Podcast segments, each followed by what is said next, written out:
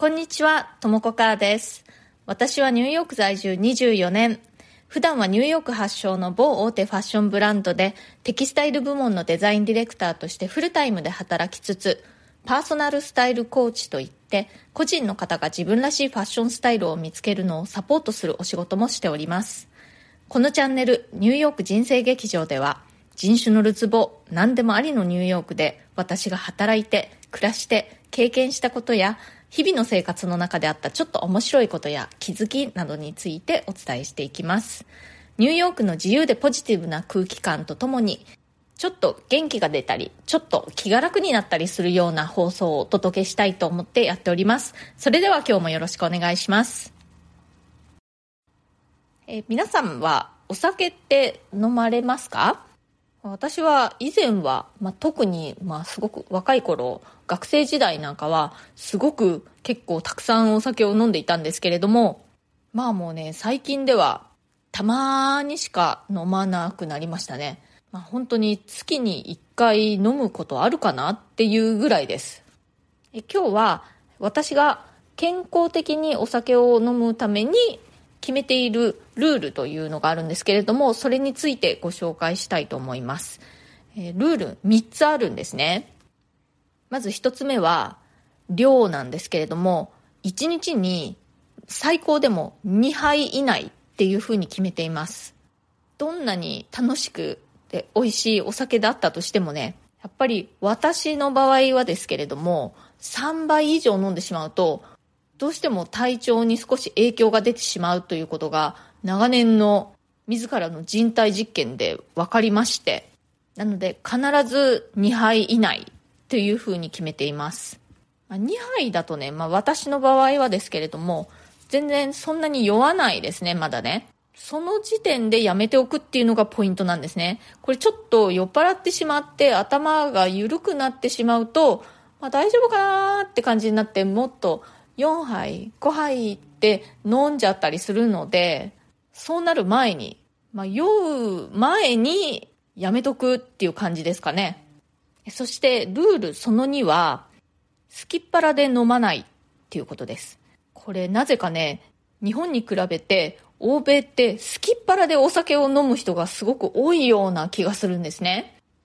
まあ今はね、ちょっとあのコロナ禍ということで事情がちょっと違うんですけれども、仕事帰りに同僚なんかとちょっと飲みに行くみたいな時って、まあ、いわゆるバーみたいなところに行くことが結構あるんですけれども、そういう時って、本当にね、おつまみ類とかが全然ないような、お酒しかないようなところっていうのが、まあ結構あるんですね。で、みんな本当にただ、あの、お酒だけを注文して、まあ、1杯2杯飲んで帰るみたいな感じなんですけれども、または、その、ちゃんとおつまみとかもあるようなバーなんだけれども、まあ、大体ほとんどそういう食べ物頼まないでお酒だけ頼んでっていうことをアメリカ人はね結構よくやります。でそういう時は、まあ、おつまみ何かあれば私は頼んだり誰も頼んでなくてもねまたはもう本当に食べ物ないならもうアルコールは頼まないぐらいの感じでノンアルコールの飲み物を頼んでまあ、みんなと話だけするみたいな感じです。しかももう一つこれはちょっと余談なんですけれども、欧米人はバーなんかでね、その、あんまり座りたがらないんですよ。椅子が空いてても、立って、こうみんなでおしゃべりしたりするんですね。日本でも外国人がたくさん来ているバーとかだとみんなすごく立ってませんなんでみんな座らないんだって感じなんですけれども、まあ、そんな感じでね、おつまみも食べず、立ったままひたすら飲むみたいな機会が結構あります。このスタイル私あんまり好きじゃなくて、私はもっとちょっと日本風に居酒屋みたいな感じだとか、とにかくね、その食べながら飲むっていうスタイルが好きなんです。食べる方が中心で、まあお酒はそれにちょっとプラスアルファぐらいの感じの方が私は好みです。えー、そして最後にお酒を飲み飲む時に私が決めているルール3つ目なんですけれどもそれは楽しいお酒限定ということです